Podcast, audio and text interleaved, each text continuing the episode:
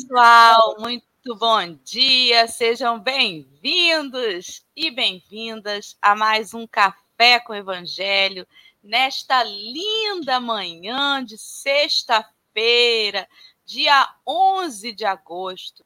Nós já estamos aqui juntinhos e animados para começar mais um café dando os nossos cumprimentos aos nossos queridos amigos que nos antecederam, chegaram aí no chat bem cedinho, deixando sua energia. E é tão importante, né, que essa vibração ela seja construída. A gente sabe que a espiritualidade tem esse trabalho, mas nós também precisamos, né, nos preparar para a tarefa, vibrar, auxiliar os companheiros, né? Então, gratidão a cada um dos amigos que passa aí e deixa o seu pedacinho de pão espiritual para nós. Então, hoje vou pausar aqui, né, nos comentários que estão na tela, para fazer a nossa audiodescrição, que a gente abraça também os nossos amigos que são deficientes visuais, né? Um abraço aí para Sil Mary, que é deficiente visual e acompanha o café, e entre e como ela, outros amigos e amigas também. Nós estamos numa tela retangular do YouTube, divididos em quatro retângulos menores dentro da tela principal. No canto superior esquerdo estou eu, a Dora. Acima da minha cabeça tem uma tarja escrito Café com Evangelho. Eu sou uma mulher branca, de cabelo liso na altura do ombro.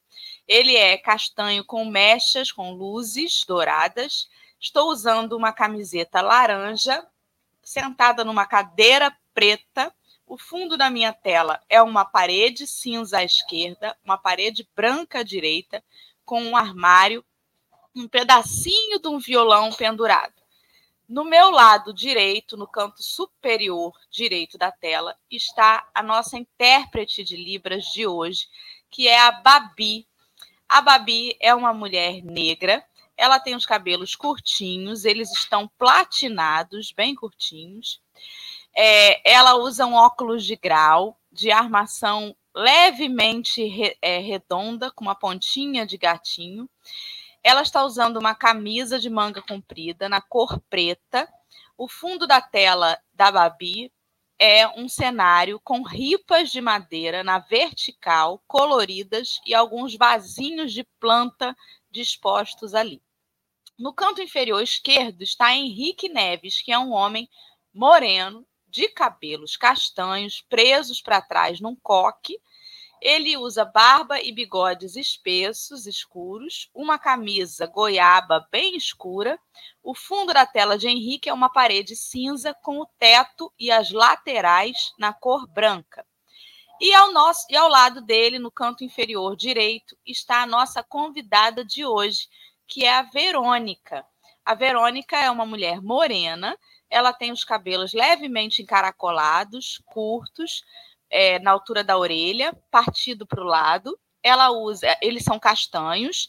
Ela usa óculos de grau com uma armação levemente retangular, de bordas arredondadas, uma camisa laranja sentada numa cadeira preta e o fundo da tela de Verônica é uma parede branca com um armário branco à direita. E assim nós estamos, né, reunidos nessa manhã. Quero agradecer a Babi por estar com a gente, propiciando que esse estudo chegue aos amigos da comunidade surda. Bom dia, Henrique Neves. Bom dia, bom dia a todo mundo. Um ótimo sexta-feira. Verônica, eu acho que dispensa apresentações, mas vai que, Verônica, chegou, chegaram pessoas novas, né? Chegaram companheiros que estão assistindo, então acho que cabe de novo uma reapresentação de Verônica. Bom dia, Verônica. Bom dia, bom dia, meus queridos amigos. Saudosa aqui de estar com vocês nesse espaço. Não agora interpretando como a Babi está fazendo nesse momento, né? Nas outras vezes eu também interpretava, mas como uma pessoa convidada por vocês para a gente poder estar tá conversando um pouco sobre o Evangelho de Jesus, né? Então, é um prazer estar aqui de novo e só numa, numa outra situação e vamos que vamos. Muito obrigada pelo convite. Nós que agradecemos, somos muito gratos, estávamos mesmo com saudades da Verônica, né? E antes da gente passar, então, para a prece dessa manhã, aí o sinal de Verônica. antes da gente passar para a prece desta manhã, eu vou convidar os nossos amigos a procurar aqui no chat, onde eu já coloquei o link que vai levar todo mundo para o texto de hoje.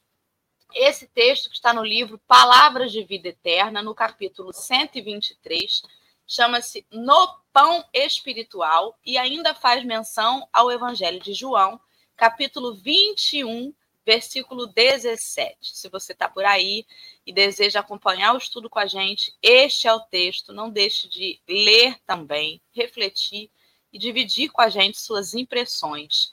Então, meus amigos, vamos passar para a parte da prece. Henrique, você quer fazer ou eu faço? Eu faço? Então, vou fazer a prece, então, para a gente começar o estudo, tá? Vamos, nesse começo de manhã, mais uma vez agradecer a Deus por essa alegre oportunidade de estarmos juntos estudando. Senhor, no final dessa semana, que já está caminhando para o final, né? Tantas coisas já aconteceram, nossos corações, nossas mentes, às vezes atribuladas com situações, problemas ou preocupações do dia a dia.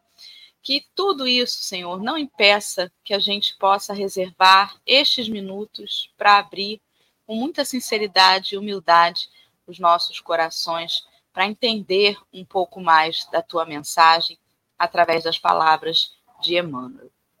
Que nesta manhã também as nossas energias compartilhadas aqui no café, pensamento a pensamento, alcancem, por misericórdia, todos os corações que desconhecem a tua palavra, que consola, estimula e orienta. Que eles também se sintam acolhidos dentro de suas dores, de suas dificuldades e que nós consigamos ter um dia de paz. Que assim possa ser, graças a Deus.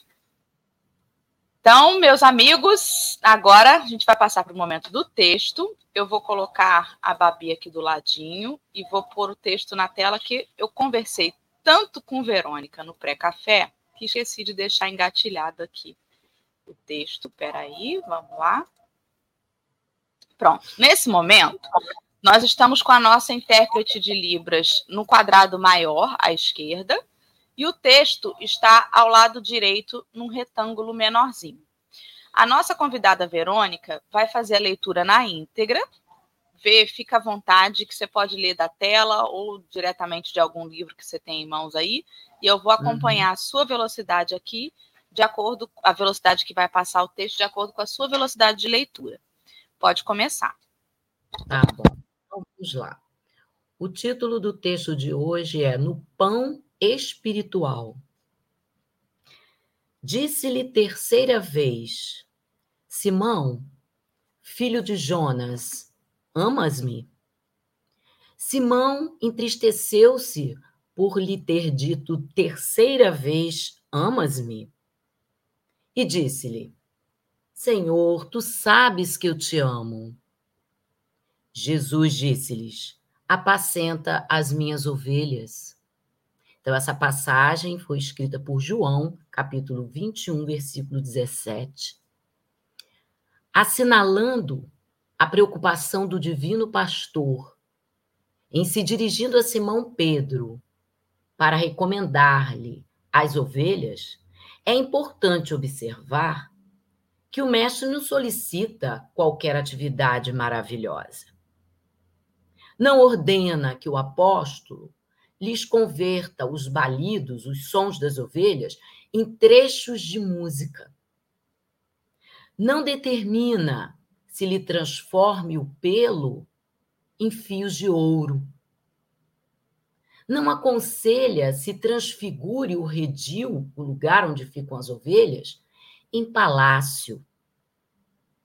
Não exige se lhes conceda regime de exceção não manda se lhes dê asas.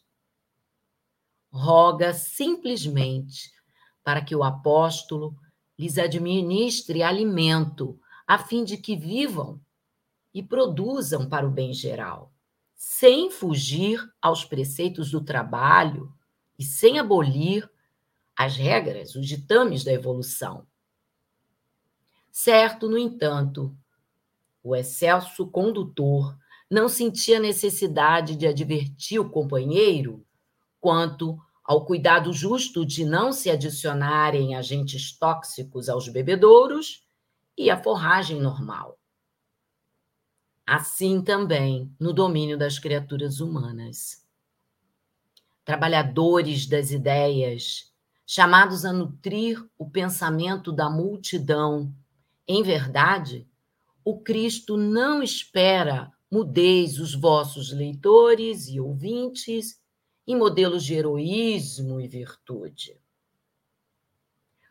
Conta com o vosso esforço correto para que a refeição do conhecimento superior seja distribuída com todos, aguardando, porém, que a mesa de vossas atitudes se mostre asseada e que o alimento de vossas palavras esteja limpo. Emmanuel. Voltamos à configuração da tela anterior. E aí, agora, Verônica, querida, pode começar suas primeiras considerações. Aí a gente vai batendo um papo com você. Beleza. Então, vamos lá.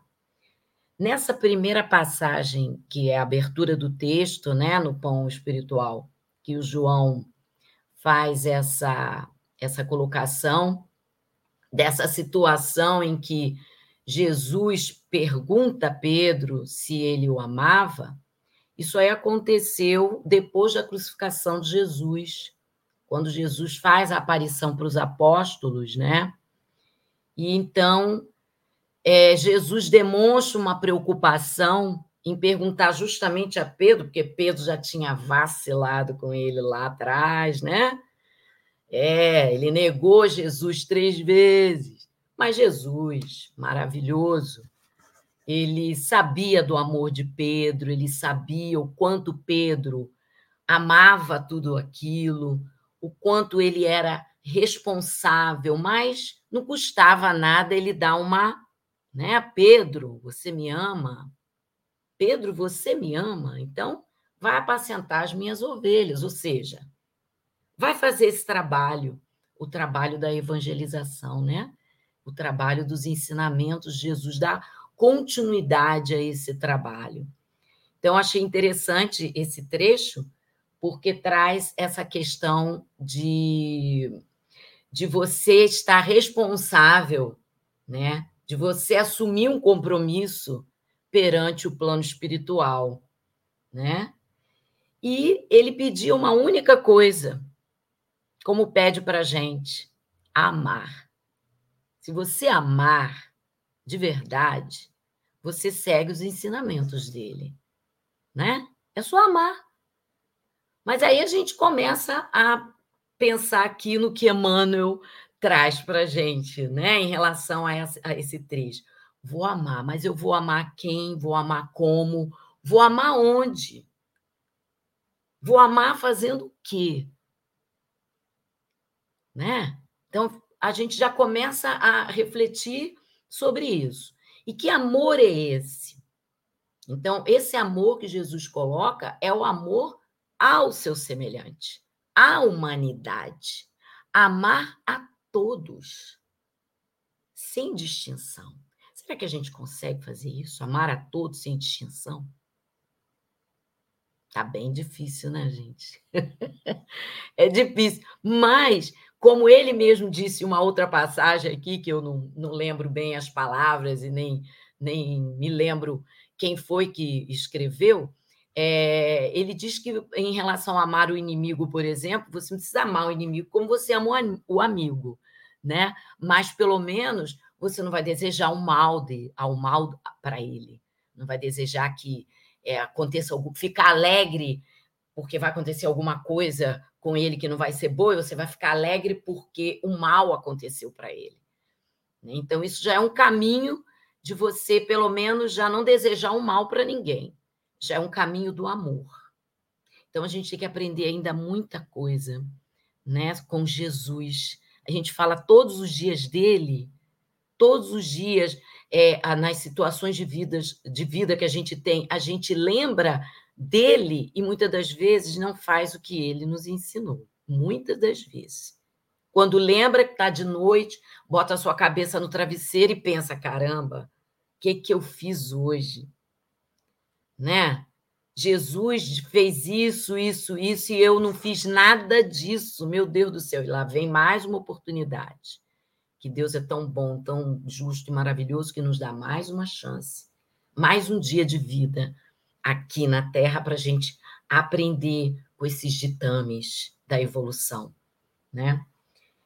Bom, aí, é, dando continuidade aqui, no caso, ao texto do, de Emmanuel, ele faz uma, uma, umas colocações muito interessantes do 1 ao 6, né? em que ele vai mostrando a preocupação de Jesus quando se dirige a Pedro, recomendando sobre as ovelhas, né? E, mas ele não pede nada de extraordinário para Pedro. Né? Ele pede coisas simples, que é cuidar das ovelhas, dar de alimento, né? não deixá-las fugirem, cuidar do lugar para ficar limpinho. Né? O que, que ele pede mais? Ele pede que a, o, o, o som da ovelha vire música, que a ovelha tenha asa. Ele não pede nada extraordinário. É assim que Jesus faz com a gente. Ele pede alguma coisa extraordinária para a gente fazer. Porque muitas das vezes, quando a gente está numa situação difícil, a gente diz: Meu Deus, isso é tão difícil, eu não consigo fazer. Será que a gente também não age da mesma forma? Será que a gente não consegue fazer? Por quê? Porque falta o quê para a gente fazer? Né? Tem uma frase do Chico, né, Verônica, que estava tentando lembrar que eu ia até buscar aqui numa guia, mas eu não, não fiz, em que o Chico falava isso de Jesus não pediu que a gente escalasse o Everest, né, e, e que fizesse essas coisas enormes. Ele pediu que a gente amasse um ao outro, apenas. Mas assim, é tão simples que a gente complica. E mais do que simples, a gente não quer. Às vezes, esses dias eu estava conversando aqui em casa, né? Até conversei com o Henrique, com umas meditações aí que eu andei fazendo de estudos. E aí, vocês já ouviram a expressão de oferecer por educação, fazer tal coisa por educação? Sabe quando você tem um biscoito que você gosta, você não quer dar para ninguém, mas aí aparece aquela pessoa na sua frente, você oferece por educação e não quer que a pessoa aceite, a pessoa tem o direito de aceitar, porque você ofereceu. Se a pessoa não aceitar, você fala, ai, graças a Deus. Se a pessoa aceitar, você fala, nossa, não era para ter aceitado, eu ofereci por educação. Mas se ofereceu, né? O outro tem o direito de dizer se quer ou se não quer. E às vezes eu fico pensando o quanto que a gente, em determinadas circunstâncias, é cristão por educação. Olha bem, né? Ó, tem que ir, é, tem, preciso de um voluntário para tal tarefa. Isso acontece direto, isso é bem, bem comum. É, no, no sábado, duas da tarde. Aí fica aquele silêncio no grupo, né? Ninguém se manifesta. Aí você fala de novo, pessoal, preciso de alguém para sábado, duas horas aquele silêncio. De repente, um constrangido fala assim: Ah, tá bom, se ninguém puder, eu vou. Aí, aí tá bom, ai que bom que eu posso contar com você. Dá 15 minutos, o sujeito fala assim, mano, mas se alguém puder ir no meu lugar, eu até agradeço, porque sábado às duas horas eu vou ter um outro compromisso em tal lugar. Meu Deus, então por que, que se oferece, né? Às vezes a gente se põe ali por educação. Jesus pergunta assim: é, quem quer fazer tal coisa, gente, né? Constrangido, sou cristão. Fica chato se eu disser que eu não vou perdoar. Fica chato se eu disser que eu não vou né, dar a mão para o companheiro. Fica chato se eu disser que eu não vou ajudar. Tá, eu vou, senhor. Mas será que ele vai precisar mesmo de mim? Se ele não precisar, nossa, vai ser bom, porque aí eu, eu tenho desculpa perfeita para sair pela beirada, né? Como que às vezes o convite a gente sabe, a gente até quer assim, fala assim, eu gostaria, gostaria de querer, mas na hora do vamos ver, a gente acaba sendo cristão por educação, né? E fica até chateado se você oferecer o pão, vou oferecer por educação, mas tomara que ele diga que não. Eu quero, ai meu Deus, não sabe? Sabe aquele irmão que vai fazer uma mudança ou que vai bater uma laje? Ai, vou oferecer para ajudar, mas tomara que diga que não quer. Eu quero, ai meu Deus. Olha, mas isso aí é, é é, é, é, engraçado, mas ao mesmo tempo é triste de constatar, né? Porque, afinal de contas, o que, que tu está aprendendo, gente? O que, que tu está fazendo do, daquilo que você está estudando, daquilo que você se propõe a, a, a ser, a ser cristão, a seguir Jesus, a Jesus Cristo, a fazer o que ele fez? Sabe? Ou pelo menos tentar fazer o que ele fez, né? mas sem, sem máscaras, sem disfarces, né? é, por convenção, é triste. Né? É triste. É, é engraçado a gente ouvir isso, mas é triste porque a gente vive isso. Muitas das vezes isso acontece com a gente. Né? Então aí entra nessa questão. É, é onde, como, onde, como, por que eu vou agir é, como cristão? eu vou eu vou evangelizar ou eu vou usar os conhecimentos, os ensinamentos de Jesus. Onde? Como? Sinceramente ou falsamente? Entendeu? Então, quer dizer, é uma questão mesmo de conscientização, de compromisso real, verdadeiro. Não é com o outro, é com você mesmo que, que eu estou fazendo, gente? E por que que Jesus pergunta antes, antes dele dizer, né, de dar ali a, a, a ordem para apacentar as ovelhas, por que, que ele pergunta se Pedro o ama? Porque sem o amor, você não vai fazer a tarefa. Então, a primeira coisa que a gente precisa se perguntar é: se eu assumir isso aqui para fazer, eu vou fazer com boa vontade? Ou eu vou fazer só para aplacar minha consciência? Eu vou fazer só porque, ai, tem que fazer? Tem que ter esse ingrediente antes. E a gente precisa se perguntar isso em tudo, porque tudo é espiritismo, né? Antes de, do café começar, eu ouvi minha amiga dizer assim: né? Não tem como a gente sair do movimento espírita, porque a nossa vida passa a ser o movimento espírita, o espiritismo está em tudo que é lugar. Então, antes de eu levantar para falar assim, vou fazer o almoço, eu, aí Jesus pergunta assim: Dora, tu me amas? Ai, Senhor, eu tô com uma preguiça hoje. Dora, tu me amas? Aí você tem que parar e pensar, cara, é por amor. Eu amo essa família que eu vou alimentar. Então, tenha, por mais que eu tenha preguiça, que vai ter que lavar a louça depois, tenho amor, então eu vou. Eu vou e apacento as ovelhas, eu vou e faço o almoço, eu vou e, e levanto e arrumo isso e faço aquilo. É preciso que a gente, antes de fazer qualquer tarefa, qualquer, seja na casa espírita ou fora dela, porque tudo é sobre Jesus, tudo é sobre esse, esse compromisso maior, a gente precisa se questionar, né? Eu amo, eu estou fazendo isso com amor. Se não for com amor, é melhor nem começar, porque vai desandar, né? Exatamente, é isso aí, Dora, é isso aí. Eu estou fazendo o que aqui? Né? Ainda mais quando a gente é espírita, quando a gente estuda o espiritismo, mas estuda de forma séria, porque você não, não tem só que estudar, você tem que viver. É como você falou, a gente vive o espiritismo, o espiritismo está em tudo. E quem, e quem é? E quem é que junto com todos aqueles missionários que vieram aqui, Kardec, tá? quem é que tá, quem é que comandou isso e quem é que comanda isso para gente? O próprio Jesus, gente, governador do planeta, foi ele mesmo, né? junto com aquela pleiade de espíritos superiores, que traz o espiritismo naquele momento propício. Então, a gente vive o espiritismo, a gente vive o evangelho de Jesus. Agora, a gente vive como? Né? Como é que a gente vive?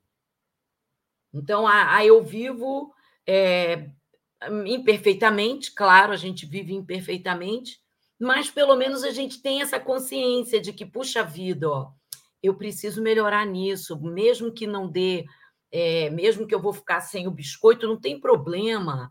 Eu vou pegar outro biscoito outro dia e eu como, e eu não vou precisar oferecer para ninguém. Enfim, cada um dentro dos seus das suas condições de evolução, de entendimento, cada um dentro da sua consciência, né? Então, quer dizer, é, é, viver o Espiritismo é viver o Evangelho de Jesus.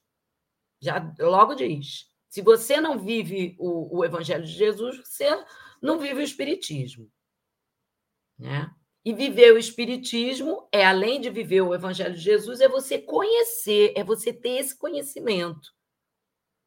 Então, para você ter esse conhecimento, você precisa estudar, você precisa de disciplina na tua vida, organização na tua vida.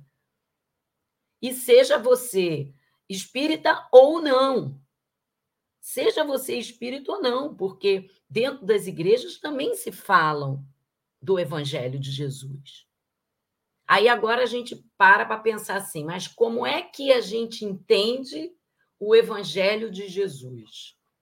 A gente vai entender de acordo com o que foi é, é, com o que o pastor explicou, ou com o que um teólogo explicou, ou com um orador espírita explicou, como é que a gente entende o Evangelho de Jesus? Usando que conhecimento?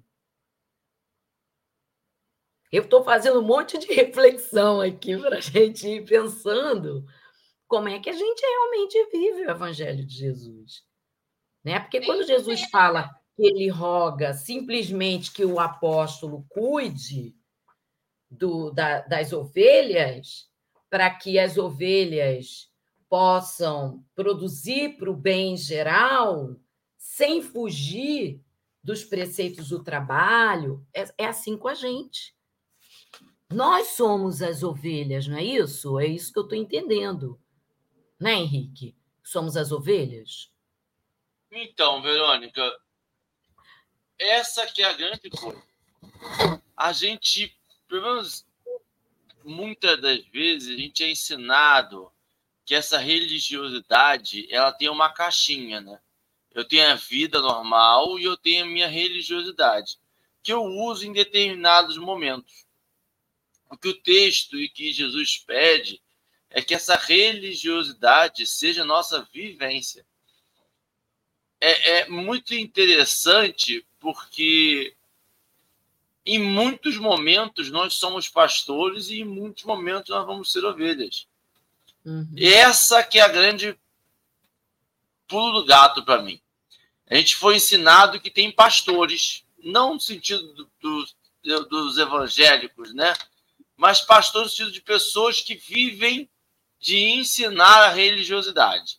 Padres, papas, pastores, é, líderes religiosos de, de infinitas denominações que vivenciam isso, que param com da vida material e só vivem da religiosidade. Fica como se fosse uma, na, nos tempos atuais, a profissão, né? Que é o, a única coisa que dá o sustento para ele é essa religiosidade. E eu acho interessante porque, assim, quando a gente está passando a nossa vida do dia a dia, tem momento que eu vou ser pastor, tem momento que eu vou ser ovelha. E eu não posso me furtar da responsabilidade de pastorear. Eu não posso ignorar que você, não, mas eu também não sou líder religioso, eu não sou é, orador espírita, eu não sou palestrante, eu não sou eu simplesmente estou indo ali terça-feira, domingo, a minha casa espírita, assisto Café com o Evangelho e tá bom para mim. Mas Não. Não, porque o propósito da nossa reencarnação é qual? É só ser ouvinte? É o único. Porque a gente foi ensinando. De outra, os apóstolos, somente eles seguiam Jesus. O, o restante era ouvinte, que de vez em quando ouvia Jesus. Não. A gente sabe tinha outras pessoas que seguiam Jesus também, que ficavam andando e ouvindo ele, que ele arrastava multidões, não de só juntar aquela cidade, mas de levar o público mesmo. Os apóstolos foram aquelas pessoas escolhidas para continuar a promover a fé. Mas a gente sabe que teve outras pessoas. E ele contou com esse apoio. Quantas vezes você vê no Evangelho que ele foi lá, fez o um milagre, vá e não peques mais, e a pessoa começava a contar para todo mundo o que aconteceu. Quando acontecia um dito milagre, e eu falava para todo mundo que o Jesus de Nazaré me salvou, eu não estou evangelizando aquelas pessoas?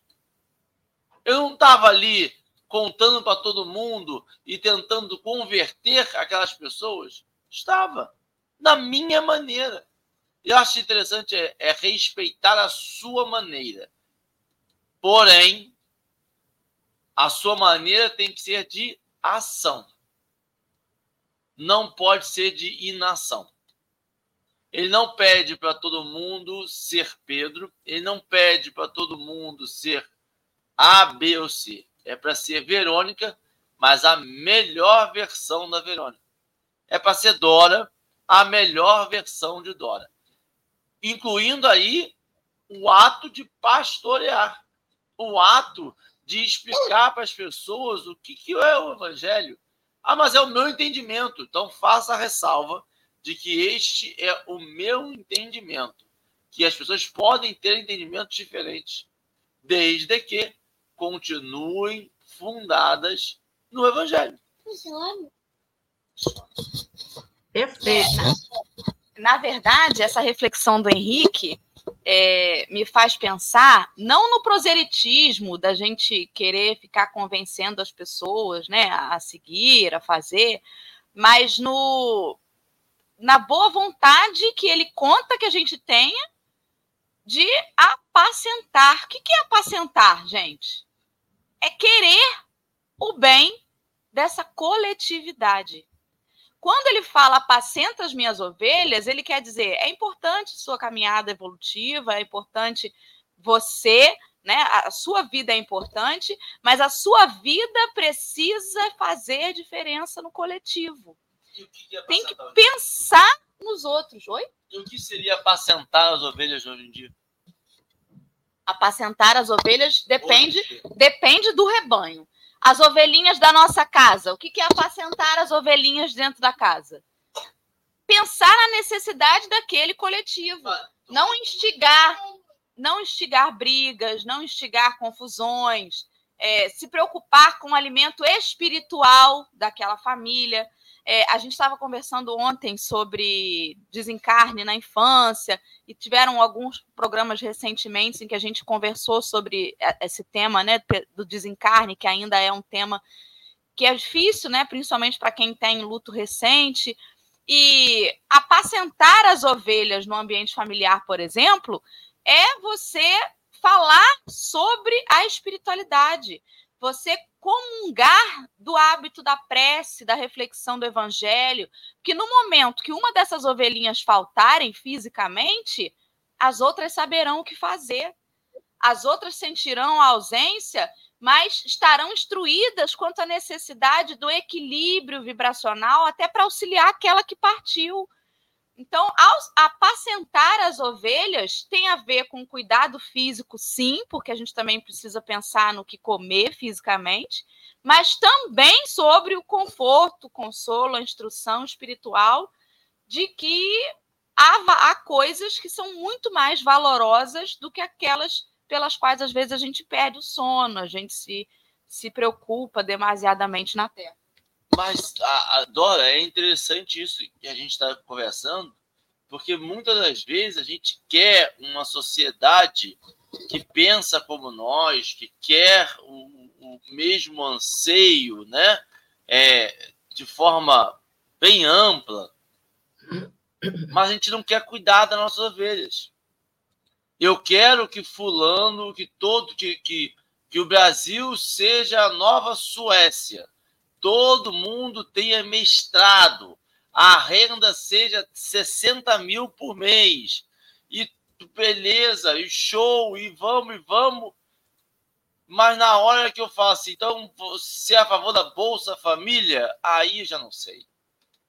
Mas e aquela, aquele, aquela cesta básica, tá doando? Tá ajudando o coleguinha a ter um ensino de qualidade? Se todo mundo pudesse ter um ensino de qualidade, será que a gente. A saúde, a gente fala mal do SUS, fala bem do SUS. Quantas vidas são salvas diariamente pelo Sistema Único de Saúde? Quantos seriam perdidos se a gente tivesse que depender exclusivamente do salário para pagar saúde? Quantas crianças estariam analfabetas até hoje se não tivesse escola pública? Se não tivesse, quantos estariam com fome se não tivesse a merenda na escola? O que é apacentar as ovelhas no dia de hoje? Não é sair de túnica pregando o evangelho mais. É incluir para mim o evangelho na nossa vida diária. Eu preciso incluir esse evangelho. Eu preciso, na hora de dar bom dia, na hora de dar um orçamento, na hora de conversar com alguém, na hora de respeitar a outra pessoa, eu preciso saber assim: essa aqui é, é minha ovelha, eu vou, vou ver o que eu posso fazer por ela. Sabe? É na hora do, do vidro fechado do sinal de trânsito. E olha, é sinal de trânsito, você tem, você escolhe, hoje em dia, ir no sinal de trânsito, passar por cinco sinais, é a mesma coisa no shopping center. Você pode escolher entre capa de celular, bolo de pote, sorvete, cookies. Tem um monte de coisa sendo vendida. Não é mais só uma água. Você tem um monte de opção. Isso é porque as pessoas gostam de ficar no sol, sem lugar para ir ao banheiro. Sabe? Elas estão ficando milionárias, como as pessoas contam nos vídeos do TikTok de três minutos, de que conseguem multiplicar, fazer mil reais por dia. Essa é a realidade. Ah, me parece que não. Então, o que a gente pode fazer para essa pessoa? Ah, não, mas aí se eu comprar 10 pacotinhos, eu vou estar tá dando aí, a pessoa vai ser milionária. Quantos milhões. A gente acredita em Silvio Santos, que montou o SBT vendendo caneta até hoje mesmo? É essa a nossa realidade? Não dá. Sabe? Tem coisa que a gente tem que realidade. Vamos ser sinceros. Vamos parar de nos apegar a ideais que nós vendemos e vamos para a prática. Na prática, aquela pessoa que está ali, que a gente passa aqui na esquina aqui do trabalho, é um senhor de idade que complementa a aposentadoria. É pai de família que não tem emprego. É essa a realidade. É criança esperando no sinal do lado. A realidade é essa. O que eu posso apacentar ela? Eu posso fazer? Eu posso comprar? Posso. Eu posso me interessar pela vida do próximo e perguntar por que você está aqui, o que está acontecendo, por que eu preciso ser formado em quê, consigo ajudar algo a mais? Ou também só aquele ato de que ajudo o que a pessoa pediu e vida que segue. E aí amanhã ela está de novo, e depois da manhã ela está de novo, e eu continuo ali, ou tem que mudar uma estrutura. Eu tenho que perceber que tem algo a mais.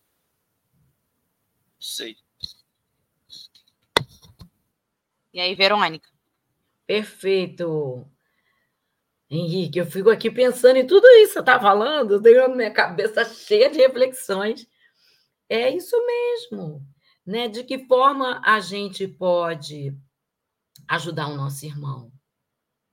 Né? É uma oração, um olhar, que às vezes não são as palavras, não são só os atos de ir lá, de fazer alguma coisa ou de dar alguma coisa. É o olhar, é o sorriso, é o pensamento, né? Porque muitas das vezes a gente não pode estar tá interferindo em determinada situação, porque isso pode prejudicar outra. Ainda tem isso, você tem que avaliar a situação. Se você pode fazer ou se você não pode. Mas em tudo você pode fazer.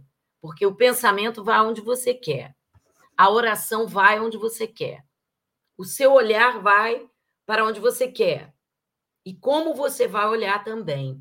Então, quer dizer, são atitudes que a gente precisa ter diante de todas essas situações que a gente vive, né, aqui no planeta Terra, principalmente no Brasil. Aqui, especificamente, nós estamos falando do Rio de Janeiro, mas qualquer lugar, qualquer estado do Brasil e qualquer, em qualquer situação que a gente viva, seja em qualquer lugar. Verônica. É esse pensamento e esse olhar de Cristo em nós. Cristo está em nós? Em que momento Cristo está em nós? Né? Para apaziguarmos, para apacentarmos determinada situação. Em que momento Cristo está em nós? É isso aí, é um exercício nosso enquanto espírita cristão né? Porque é através do conhecimento do espiritismo que eu vou entender bem isso que Jesus está me falando. Não vou aqui fazer julgamento em relação a, a, a, a como a igreja, ou como o teólogo, ou como outro estudioso de religião vê as passagens de Jesus. Eu vou falar pelo que eu, eu, eu estou imersa, que é no Espiritismo. Então, o Espiritismo traz para mim uma visão aberta daquela vivência que Jesus é, passou, passa para a gente, que muitas das vezes a gente também vivencia, diferentemente do contexto histórico dele, mas é a mesma coisa que a gente vivencia hoje, como Henrique exemplificou aí, várias situações, né? Então aí entra naquela questão assim, é, o Evangelho de Jesus né? Tudo que os evangelistas escreveram sobre o que Jesus é, fez, os que podiam escrever, né? porque nem todos sabiam ler e escrever. Então, os que podiam escrever, no caso João, por exemplo, como a gente está colocando aqui, isso foi real, isso foi verdadeiro? Aí eu, eu vi na, naquele livro Crônicas de Além Túmulo, de Chico, a psicografia de Humberto de Campos, né? O chamado irmão. É ele que é o irmão X, se eu não me engano, né? Isso. É, diz que Humberto de Campos encontrou com, com o Pedro, apóstolo, e ele, e ele afirmou, a, o Pedro apóstolo afirmou que todas as obras a que se refere os evangelistas são profundamente verdadeiras Aí já te dá uma base assim, caramba, isso tudo que a gente vê, todos esses essas passagens de Jesus na Bíblia, ou é, entendidas segundo o Espiritismo, entendidas segundo o autor, é, todas essas passagens têm o fundo, o fundo delas, independente da interpretação de cada um, elas são verdadeiras. Então, já, já nos dá uma segurança de que é esse o caminho Agora, só eu preciso sentir isso em mim, eu preciso estar com a mente aberta, o coração receptivo, senão eu não vou é, é, praticar esse evangelho do meu jeito, porque é como o Henrique falou, cada um tem o seu jeito de ser e a gente precisa respeitar cada um o seu jeito. Então, como eu vou vivenciar esse evangelho dentro do meu coração, dentro da minha mente, dentro da minha vida, na minha ação, né?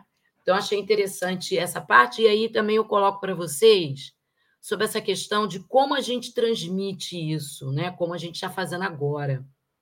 A gente pegou essa pequena passagem de, de Jesus escrita por João, e olha quanta coisa Emmanuel veio trazendo de reflexão, e quanta coisa a gente também veio trazendo das nossas reflexões, do que a gente vive em relação a isso. Então, de que maneira a gente transmite isso? Olha a responsabilidade que a gente tem com esse trabalho. Como a gente transmite?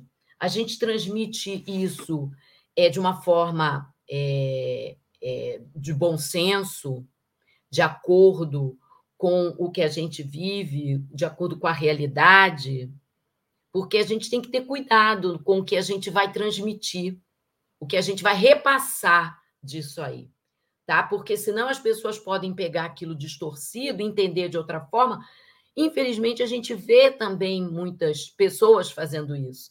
Entendem aquela passagem de Jesus de uma outra forma, ou entendem literalmente. E a questão não é entender literalmente. Aí entra o Espiritismo. O Espiritismo vem trazer para a gente que a gente não tem que entender isso de forma literal. A gente tem que sentir isso na pele. Vivenciar. Jesus não veio aqui, não vivenciou isso tudo e não mostrou para a gente? Por que é que a gente não pode vivenciar o que ele já vivenciou? A dificuldade está no nosso orgulho, está na nossa vaidade, na nossa arrogância de saber que a gente sabe tudo e a gente não sabe nada. O Vamos tempo lá. voou e eu já vou ter que começar a puxar as considerações finais, você acredita? De tão rápido que foi. Henrique, querido, você que estava ávido aí por complementar. É que Verônica falou um negócio interessantíssimo, né? Eu fiquei pensando, Verônica, ah, para a espiritualidade mesmo, ver as nossas ações e o que a gente está plasmando enquanto está tomando determinada atitude, né? A gente pensaria em, em, coloração, o quanto a gente estaria fazendo uma ação de caridade, com ali aí aquele iluminando, né? Aquela coisa bonita, aquela luz bonita, e o pensamento é, mas esse ser humano também, né? Não quer trabalhar. Aí você imagina a sombra chegando, né? O quanto a gente faz isso no nosso dia a dia. E é interessante porque Emmanuel fala isso de forma muito sutil no final do texto, né?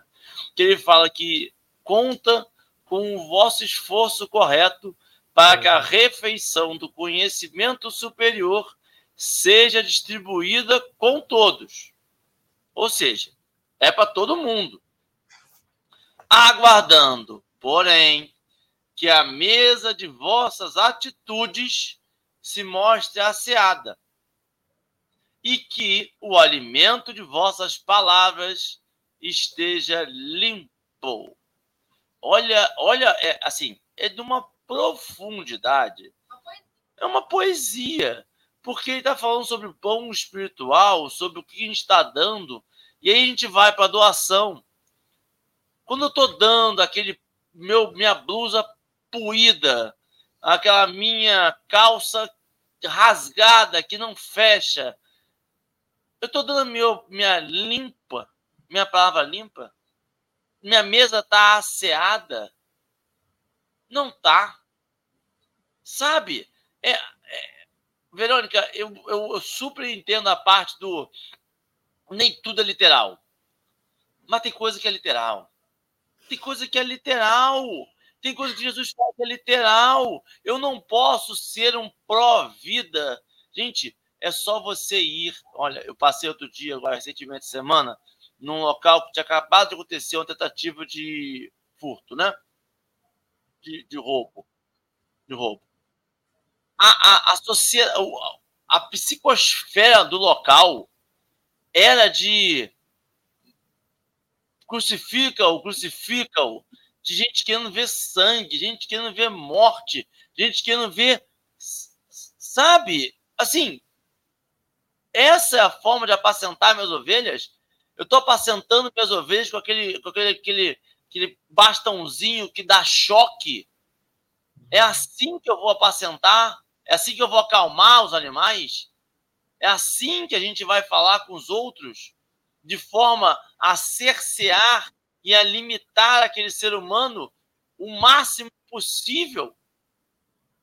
Não pode ser uma, um evangélico, não pode ser um cristão, não pode ser um espírita que deseja a morte, sendo pró-vida. Como que a gente fala sobre aborto e enche a boca para falar sobre aborto e a gente aborta a criança de 13 anos? E diz que teve o que mereceu. Quem 13 anos merece? Sabe? Assim, a gente tem que começar a, a, a, a ir para a raiz mesmo da coisa, no sentido evangélico dela. Tem coisa que tem que ser literal. Quando, e aí, Verônica, só complementando o que você falou no final, assim, eu tenho passagens que eu consigo soltar uma outra tem passagens que eu consigo dizer que Jesus quis dizer, mas eu tenho que pegar um todo.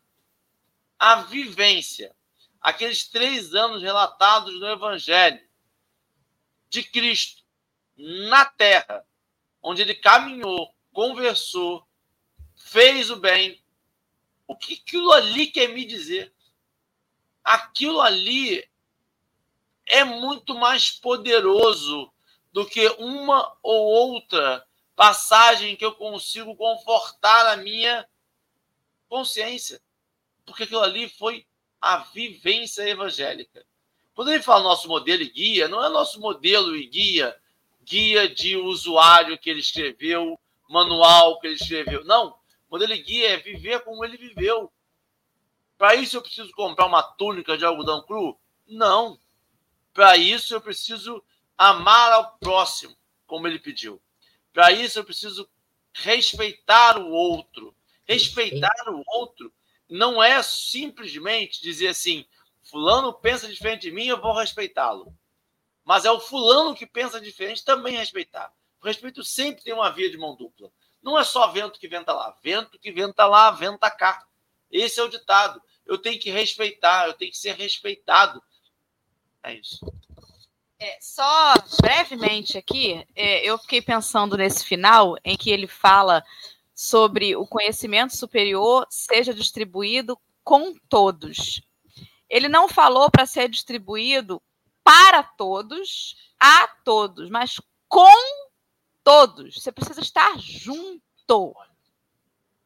Tem que estar junto. E aí ele fala dessa analogia, né, da mesa das vossas atitudes limpa, o alimento das vossas palavras, né? E aí eu lembrei que a gente usa até uma, uma brincadeira que não deveria nem ser usada mais, já chega dessa brincadeira, mas às vezes a gente escuta falar assim: Fulano chega na casa de alguém e pergunta assim: tem pão velho? Já ouviu isso, Verônica?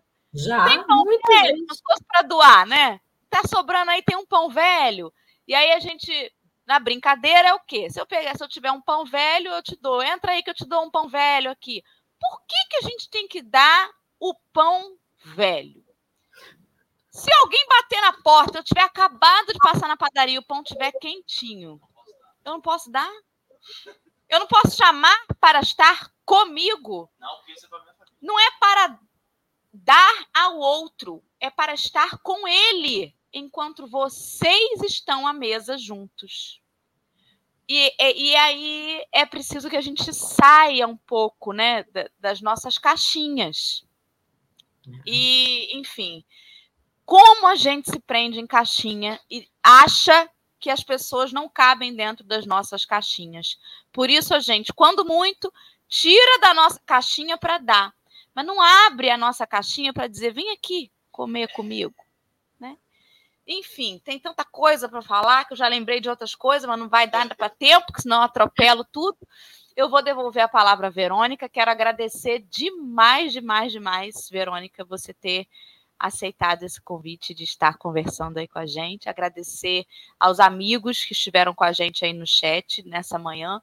A Babi, que com as suas mãos consegue transmitir aí toda a mensagem, né? E que a gente possa nesse café aí toda sexta-feira através dessa porta aberta, é, tomar um café com todos os amigos da comunidade surda que desejam estar com a gente. Verônica, querida, suas considerações e depois você faz a prece para a gente.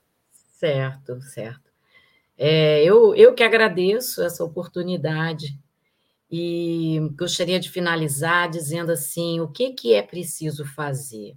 Então, diante de todas essas colocações e reflexões.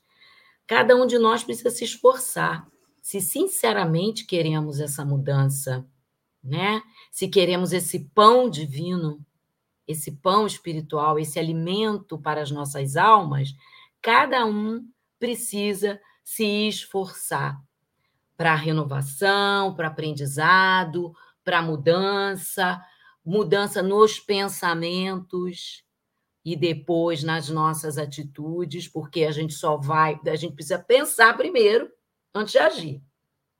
Então, mudança no pensamento para depois a mudança nas atitudes de fato, né? Conscientização dos nossos erros, dos nossos acertos, seguir, seguir sem medo, que errou, não se sentir culpado. A gente erra, mas a gente erra, precisa ter conscientização desse erro e não errar mais. Né? Não errar mais, é isso. É, é, é, é importante a gente falar isso para a gente mesmo, né? Para nós mesmos. E acreditar. Nós não estamos sozinhos, nós temos os nossos é, anjos protetores, nossos amigos espirituais, que estão sempre conosco. Nós nunca estamos só. Nós temos a sustentabilidade aí, o apoio, o suporte dos benfeitores espirituais. Nós é que não sentimos, a gente se perde um turbilhão de, de, de coisas ruins que a gente vê, tristes.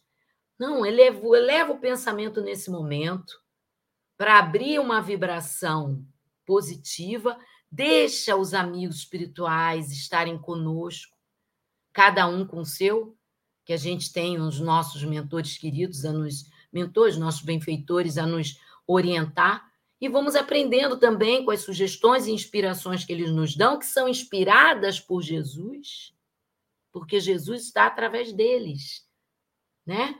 Mas mantendo a nossa mente repleta de luz, de amor. E aí eu termino com uma passagem de João, capítulo 6, versículo 47, que diz assim: Jesus disse: Eu garanto a vocês, ó, bem literal. Eu garanto a vocês, quem acredita possui a vida eterna. Eu sou o pão da vida. Então vamos pensar nele como esse pão da vida. É ele que está conosco sempre. É só a gente sentir, se permitir a sentir. E nesse momento a gente vai buscar elevar os nossos pensamentos aos nossos amigos espirituais, que nos amam tanto, que nos zelam, e ao nosso querido e amado Mestre Jesus, rogando a Ele rogando a Deus, principalmente, que permite que toda essa ação se faça para o bem, para o amor, que nos ilumine, que nos fortaleça, nos fortaleça no dia a dia, nas nossas dificuldades, nas dificuldades que vivemos intimamente, nas dificuldades que temos na família, nas dificuldades que temos no trabalho, nas dificuldades que temos no social, nas dificuldades que temos de ver as notícias pelo mundo, nas tristezas, nas dores, nas guerras, que a gente possa acalmar os nossos corações e deixar essa luz de Jesus, essa luz bendita, amorosa, entrar em nossas mentes, entrar em nossa alma, nos alimentando para que a gente possa se renovar para enfrentar as nossas próprias dificuldades internas e externas. E assim nós encerramos mais um café com o Evangelho, pedindo a Deus e ao nosso Jesus querido que nos ilumine sempre, hoje e sempre. Graças a Deus. Muito obrigada, gente. Graças a Deus. Foi ótimo, uma alegria começar essa sexta-feira assim, né, entre amigos. Vamos que vamos. Hashtag sextou, né? Amanhã tem mais café, que é sábado. Estaremos aí, se Deus quiser. E Ele vai querer. Abraços. Beijos, Babi. Obrigada de coração. Fiquem com Deus. Até amanhã.